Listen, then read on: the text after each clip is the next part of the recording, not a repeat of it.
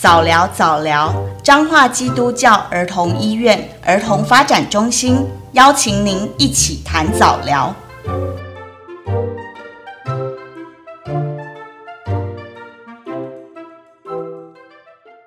欢迎大家聆听早疗早疗这个频道，我是今天的主讲人儿发中心的各管师杨静兰。今天要分享的主题是陪伴孩子面对过动。亲爱的爸爸妈妈，你们家里的孩子是否在学校或家里无法像其他的孩子可以上课安静，且听从老师指令及主动写功课，导致爸爸妈妈常遭受老师联络部不断的抱怨，并且孩子一天到晚与同学发生争吵冲突，也小意外不断，让爸爸妈妈感到身心俱疲、气恼、挫败，而且无奈。不知如何来教养这群精力旺盛的元气小子们。今天我将透过下列三个案例来带领爸爸妈妈快速认识专注力不足过动症，提升爸爸妈妈教养过动症孩子的能力与技巧，一起正向陪伴孩子面对过动。首先要介绍的第一种类型是专注力缺乏，他就是很容易分心，无法专注。案例一：小花，她每天写功课都要写到很晚或是半夜。小花也常常被老师抱怨，她上课有下列的六种状况：一，她会恍神、发愣、发呆，眼睛像是看着前方的黑板，却心不在焉，有听没有到；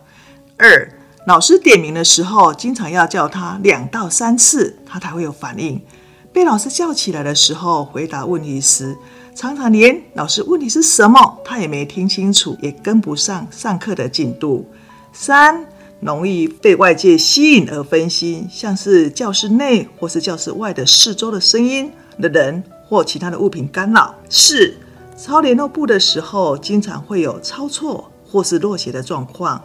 五，经常会忘东忘西，丢三落四。最常见的是他的文具常常会弄丢不见。六，在家写功课的时候，常拖拖拉拉，注意力易分散。要家长经常的提醒及监督，他才能够完成。总是要花上整个晚上的时间，他才勉强写完学校的功课。第二种类型，过动跟冲动，就像卡通维尼里面的跳跳虎。跳跳虎他经常会制造一些小麻烦，而且跳跳虎展现出的就是一个比较难安静的一个特质。案例二，大虎在学校上课的时候，常有下列六个状况：一。他经常喜欢借机离开座位，四处走动，比如说要去丢垃圾、要去借东西，或者是要上厕所等。二，大虎很喜欢摇动椅子或转动身体，因而经常与前后座的同学发生冲突或误会。三，当老师在上课问大家问题的时候，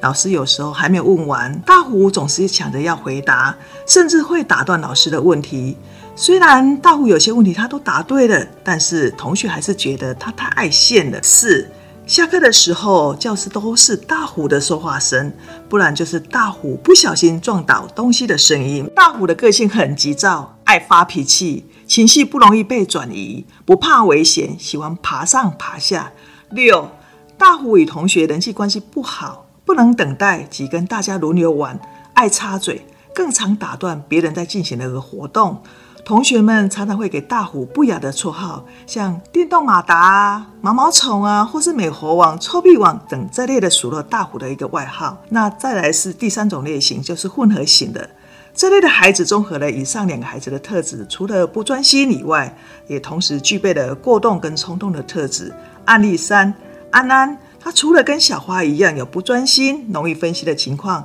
也同时具备了大虎的过动及冲动的特质。那我们如何来帮助孩子面对改善过动所带来的困扰行为？下面我将介绍实用可行的一个教养策略来带大家认识。首先是学校环境的安排，共有四点：一、拜托老师能够安排热心的同学提醒及协助；二、上课的时候让孩子担任小帮手。给予合法的一个活动的机会，协助老师收作业本或是擦黑板，并给予鼓励跟夸奖，让孩子能够获得正向的一个肯定，提升孩子自信与人际关系。三，要允许孩子下课能够去活动一下，下课动一动，能够提升孩子在课堂上的专注力。四，上课的时候，让他坐在老师容易注意的地方，最好的位置就是直接面对黑板与老师，避免坐在窗边或是在教室的后面。针对改善孩子的人际互动的方法，有下面三点的建议：